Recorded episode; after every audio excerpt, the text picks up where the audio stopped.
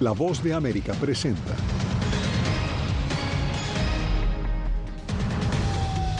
Tragedia en cárcel para mujeres en Honduras. Decenas de reclusas mueren incineradas. Escasas horas de oxígeno le quedan a las cinco personas a bordo del submarino que naufragó en aguas del Atlántico, según el reporte de la Guardia Costera estadounidense. En el Día de los Refugiados, ACNUR reporta cifras sin precedentes de solicitantes de asilo a nivel global. Y el gobierno Biden presenta plan para enfrentar el clima extremo que impacta a Estados Unidos.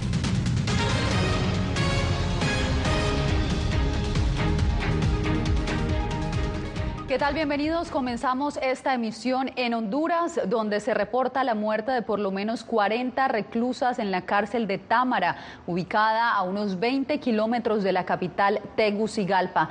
En directo nos acompaña nuestro corresponsal Oscar Ortiz. Oscar, cuéntanos qué información han dado hasta el momento las autoridades.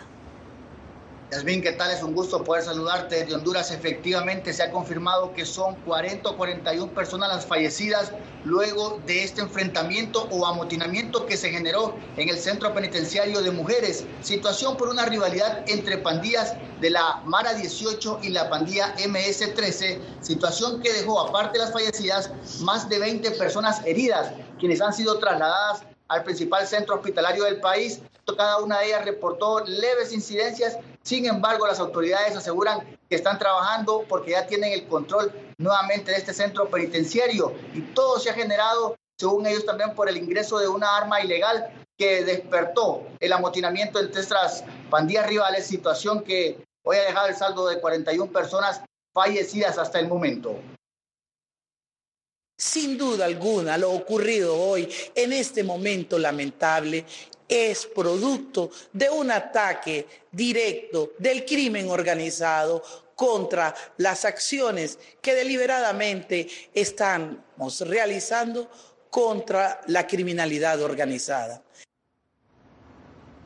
Bien, ahí teníamos la reacción de la integrante o que coordina, mejor dicho, la Comisión Interventora de los Centros Penitenciarios en el país, asegurando que esta situación es una respuesta del crimen organizado a las decisiones que ha tomado la presidenta hondureña Somara Castro, misma quien hace unos minutos posteó en su cuenta de Twitter condenando los hechos lamentables que se generaron en los centros penitenciarios, específicamente en el de las mujeres, porque también se han llevado a cabo operativos de control y seguridad en otros centros penitenciarios a nivel nacional y esto está generando la molestia de los grupos criminales y fue claro nuevamente al decir que rechaza estos ataques de violencia que se generaron condenando la muerte de 21 privadas, de 41 privadas de libertad.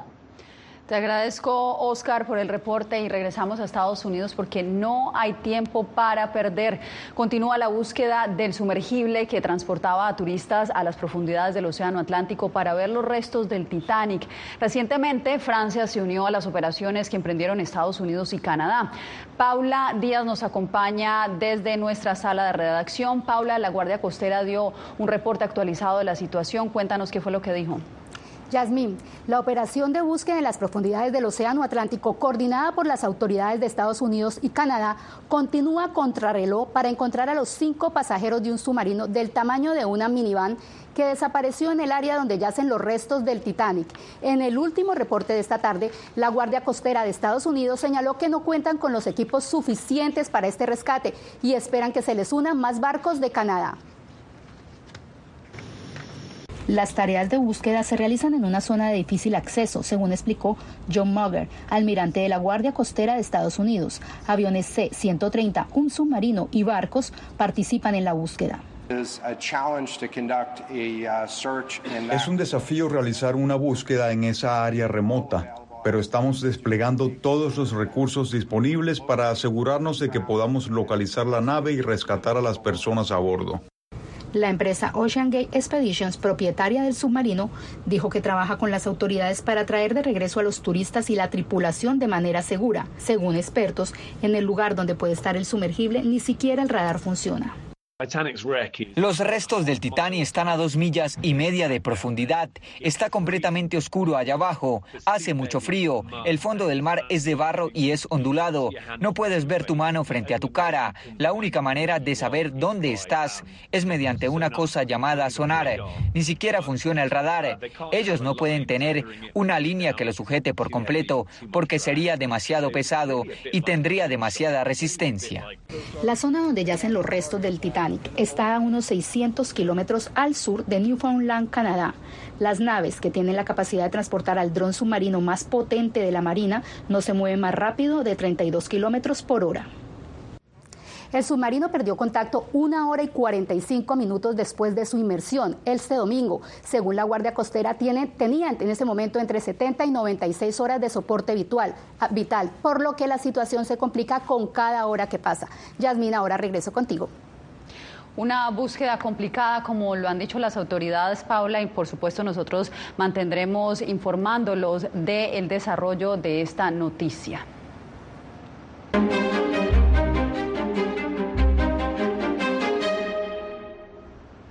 En el Día Mundial del Refugiado, ACNUR reporta un incremento extraordinario de personas que solicitan protección internacional. Desde Naciones Unidas nos acompaña Ángela González. Ángela, en el informe se reporta que muchos de estos refugiados son latinoamericanos, pero ¿cuáles son los países que más acogen a esta población? Yasmín, Estados Unidos continúa siendo el principal receptor de solicitantes de asilo nuevos e individuales, con más de 730 mil. Esto es una cifra cuatro veces mayor al año pasado. Por su parte, Costa Rica se ubica en el tercer lugar con más de 130 mil solicitantes de asilo y México en el quinto lugar con 118 mil. Las cifras de solicitantes de asilo individuales se disparó a 2,6 millones de personas globalmente y de estos una gran mayoría son venezolanos y son los países de renta media y baja los que acogen a la mayoría de los refugiados, un 76% de estos, según el reporte anual de la Oficina para los Refugiados de la ONU, ACNUR, publicado el 14 de junio. La mayoría de las personas que huyen no lo hace a países ricos, sino a naciones pobres o de ingresos medios o bajos, pero la retórica predominante sigue siendo que todos los refugiados van a países ricos y eso es incorrecto, es todo lo contrario. En 2022 solicitaron asilo 264 mil venezolanos, 194 mil 700 cubanos, 165 mil 800 nicaragüenses, 90 mil 500 colombianos, 79 mil 700 hondureños y 73 mil 500 haitianos, siendo estos dos últimos países los que representan una gran mayoría de los casos en México, el único país que mostró una baja en la cantidad de solicitantes. México es uno de los países que también está acumulando un mayor número de solicitudes en proceso solicitudes que están pendientes de resolución. Eh, en México está procesando actualmente alrededor de 5.000 personas mensualmente y tiene una alta, una buena tasa de elegibilidad de personas refugiadas, pero necesita todavía incrementar su capacidad. El número de solicitantes de asilo llegó a casi un 68% en comparación con 2021, la cifra más alta registrada por este organismo. Más de dos de cada cinco solicitudes que se hicieron son de latinoamericanos, en especial de Cuba, Nicaragua y Venezuela.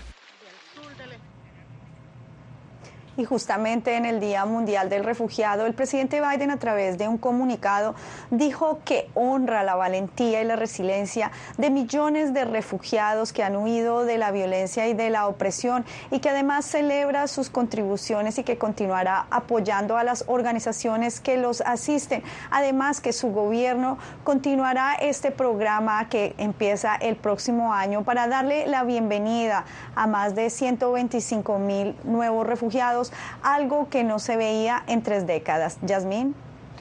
Ángela, y son muchas las historias de migración que tiene Estados Unidos, como la de una familia en Miami que busca refugio en este país por la crisis que aún vive Venezuela. José Pernalete nos cuenta la travesía y los riesgos que asumieron cuando emprendieron su camino por tierra desde la nación caribeña. Cristal Jiménez es una venezolana quien junto a su hijo de 13 años y su pareja decidió hace meses buscar refugio en Estados Unidos. Como un refugio en escala, te cuento, porque primero de Venezuela migré a Perú.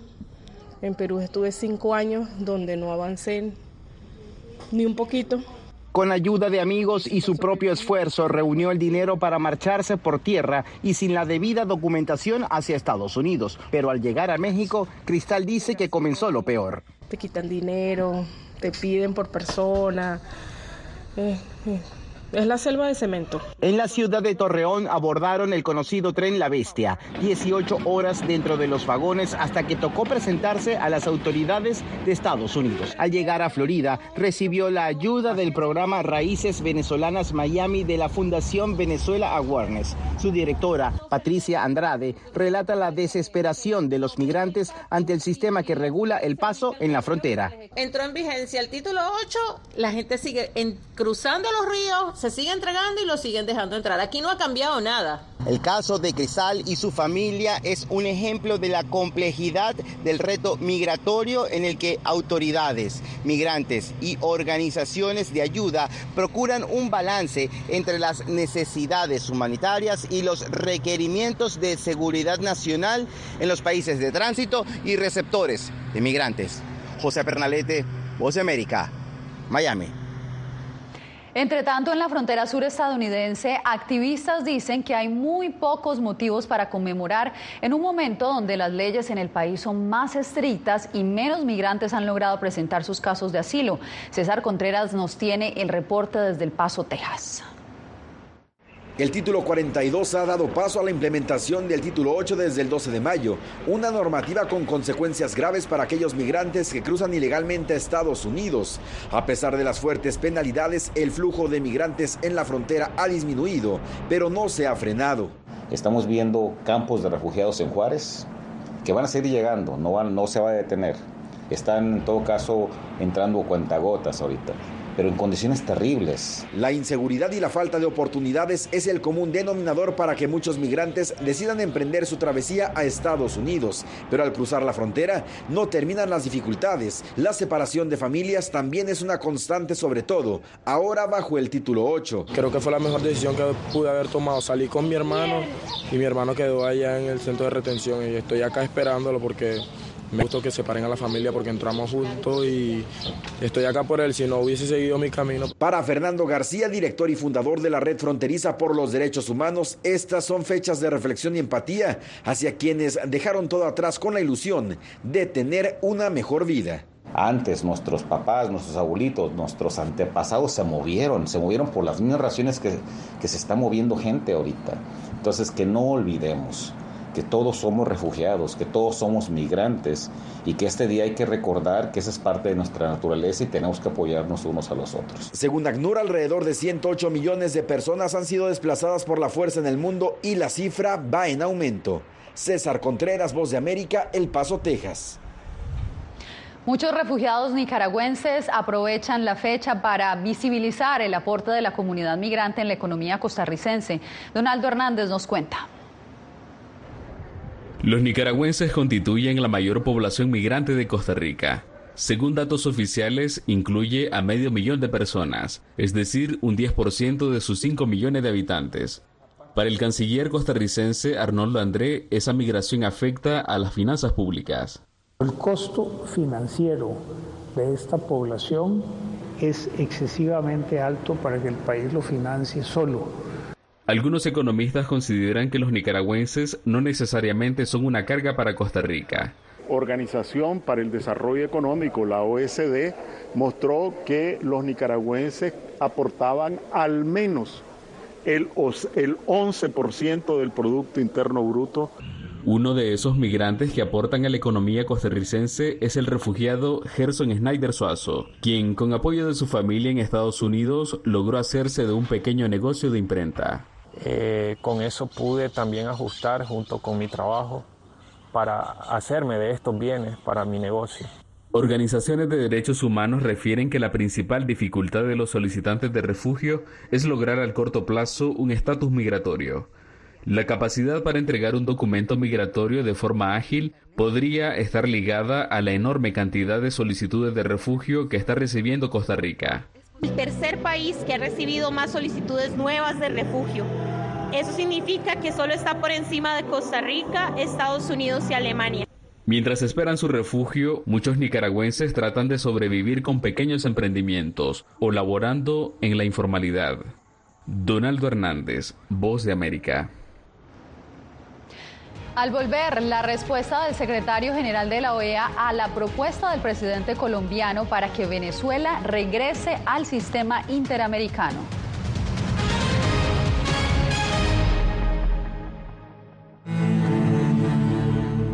I shoot uh, like six or eight feature films, like executive producer, like producer.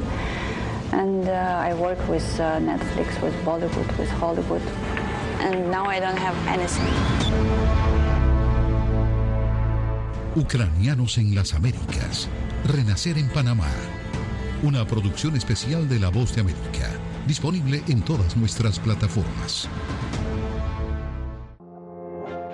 Somos unos animales raros porque tenemos esta ciudadanía americana. Llegamos a Estados Unidos y nos damos cuenta que somos diferentes. Sí, tenemos un pasaporte americano, pero nuestra idiosincrasia no lo es.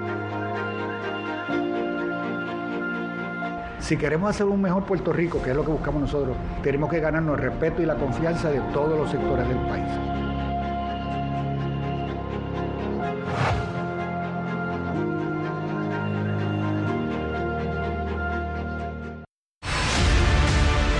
No concibo una democracia sin, sin periodistas. El libreto manda a un conflicto constante con la prensa independiente, con los medios de comunicación. Periodismo, la prensa libre importa, una coproducción de La Voz de América con nuestras afiliadas en la región.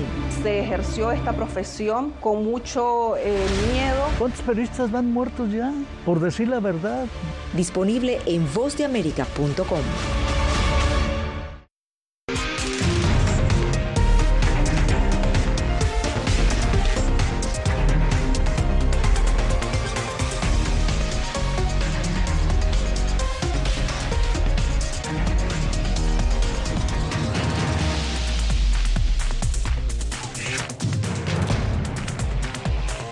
Venezuela 360, cada semana por La Voz de América.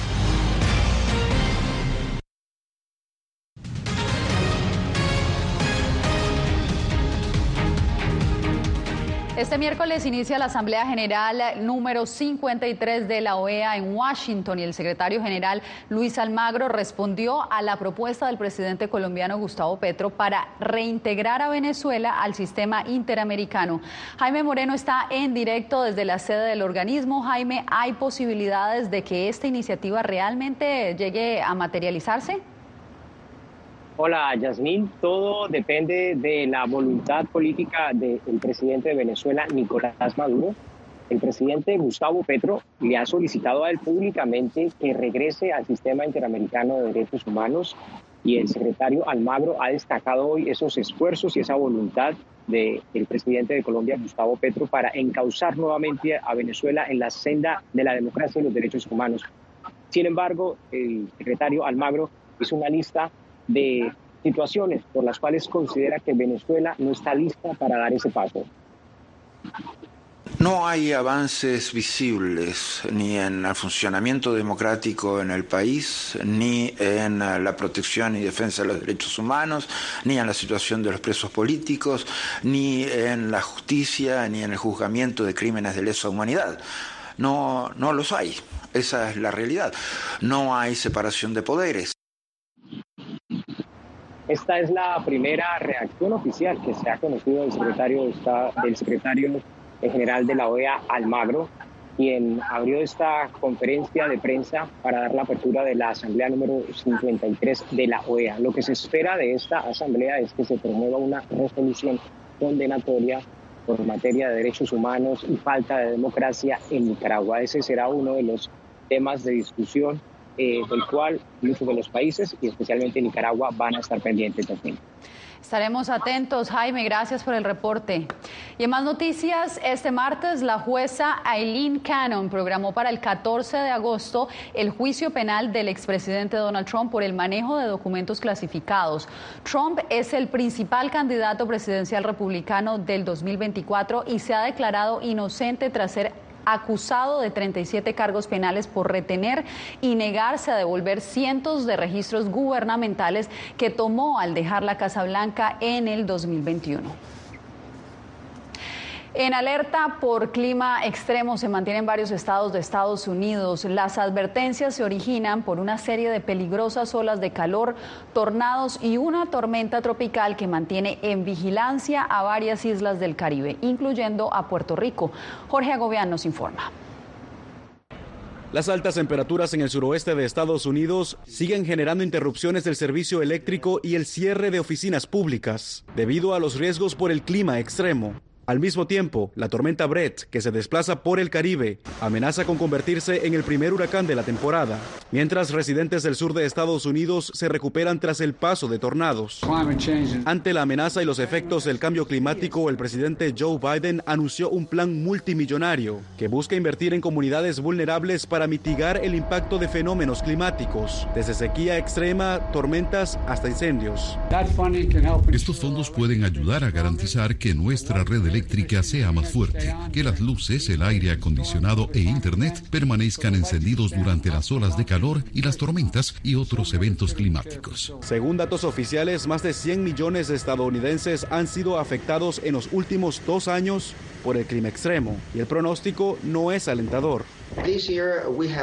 Este año tenemos una temperatura de la superficie del mar más caliente, el llamado efecto El Niño, que podría generar condiciones dañinas en el Océano Atlántico Norte. Eso tiende a generar una mayor probabilidad de aumentar las cantidades de huracanes. La Administración Nacional Oceánica y Atmosférica ha pronosticado de 12 a 17 tormentas este año, de las cuales entre 5 y 9 podrían convertirse en huracanes de alta intensidad. Jorge Agobián, Voz de América. En un acuerdo con el Departamento de Justicia, Hunter Biden, el hijo del presidente Joe Biden, acordó declararse culpable de dos cargos por deliberadamente no pagar impuestos sobre la renta. Hunter Biden, de 53 años, también firmó un acuerdo para evitar prisión por un cargo sobre posesión de armas de fuego, según un documento judicial publicado el día de hoy. El fiscal federal de Delaware, David Weiss, fue el designado por el quien fue designado por el expresidente republicano Donald Trump, es quien está llevando a cabo esta investigación. En Colombia, la oposición convoca movilizaciones contra las reformas propuestas por el presidente Gustavo Petro. Regresamos con esto y más.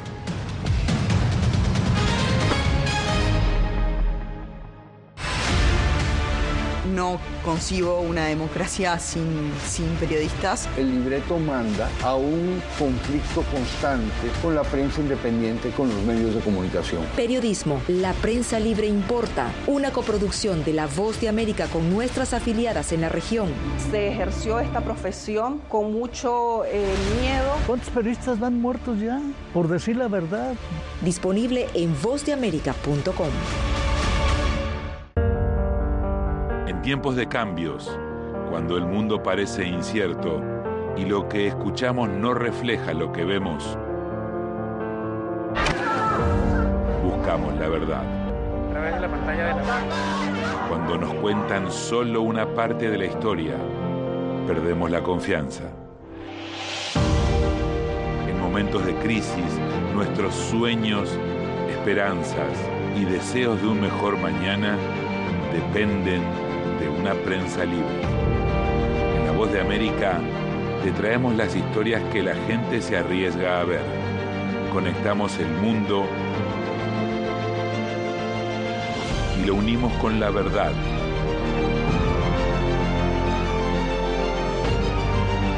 En La Voz de América te presentamos el panorama completo. Fui detenido con acusaciones de traición a la patria y luego fui sentenciado y condenado a 13 años de prisión. Es una sensación totalmente inhumana, es una sensación como de estar muerto en vida realmente. ¿Qué sientes cuando tocas? Cuéntame. Pues me siento eh, contento, siento que puedo expresar mis emociones.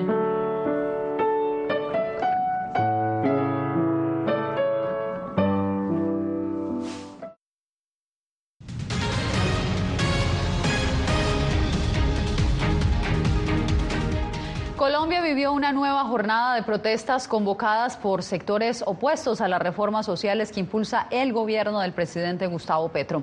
Jair Díaz tiene el reporte. Ciudadanos no afines al gobierno del presidente Gustavo Petro marcharon en diferentes ciudades para expresar su rechazo a las reformas sociales que busca el oficialismo. Las organizaciones llamaron a la jornada como la marcha de la mayoría. Eh, tenemos una incertidumbre inmensa en el país. Eh, no sabemos si invertir, si ahorrar, si irnos. Es una marcha de principios, de principios de vida y de valores democráticos. Desde el oficialismo, el senador del Pacto Histórico, Iván Cepeda, asegura que las protestas son jugadas de la oposición para que los colombianos se lleven una idea errónea de estos proyectos. Las reformas que ha planteado el gobierno y su bancada en este periodo legislativo son esenciales atañen a los derechos económicos, al bienestar, a la vida digna de millones de colombianos. Cali, Medellín, Cúcuta y Barranquilla son algunas de las 20 ciudades colombianas donde la oposición se manifestó este 20 de junio, además de otras nueve ciudades en el extranjero. Es la tercera jornada de las protestas desde que inició el gobierno del presidente Gustavo Petro. Estoy cansada de las mentiras, estoy cansada de que hayan promesas sin cumplir Estoy cansada de que no haya paz. Los líderes de la marcha presentaron un pliego de 14 peticiones al gobierno del presidente Gustavo Petro, entre los que destacan que retire la reforma a la salud y se reevalúe la reforma pensional que se debate en el Congreso de Colombia. Jair Díaz, Voz de América, Bogotá. Si tiene su teléfono celular a la mano, lo invitamos a acceder a todo el contenido original de La Voz de América, escaneando el código QR que está viendo en pantalla. Allí lo guiaremos a descargar nuestra aplicación Boa Plus donde podrá ver no solo nuestras noticias, también las series especiales y los documentales exclusivos que ha producido La Voz de América solo para usted. Nosotros hacemos una breve pausa y volvemos en instantes en el mundo al día. Aquí tenemos varios desaparecidos y muertos y amenazados pues, todos. Periodismo. La prensa libre importa. Una coproducción de La Voz de América y Fuerza Informativa Azteca. Disponible en vozdeamerica.com. En tiempos de cambios, cuando el mundo parece incierto y lo que escuchamos no refleja lo que vemos, buscamos la verdad.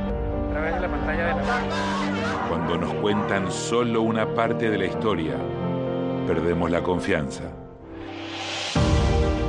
En momentos de crisis, nuestros sueños, esperanzas y deseos de un mejor mañana dependen de una prensa libre.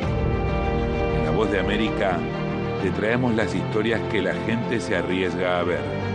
Conectamos el mundo lo unimos con la verdad.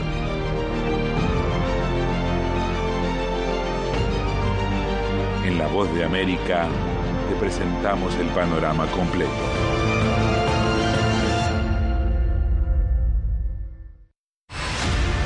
Poder eh, recuperar la libertad de prensa. Periodismo, la prensa libre importa. Una producción especial de La Voz de América. Se ejerció esta profesión con mucho miedo. Disponible en vozdeamerica.com. Algo he aprendido estos últimos años y es el darme cuenta de que nosotros podemos planear todo, pero que la vida tiene cosas para vos que no te imaginas. Me duele porque estoy aquí por ese país que hoy me quitaron. Yo siempre he dicho que la libertad está en la mente. Y el hecho de que tu cuerpo esté en un lugar no significa que no sos libre. Siempre me sentí libre, incluso estando presa me sentí más libre, porque pude darme cuenta que si estaba ahí es porque realmente he elegido qué hacer con mi vida.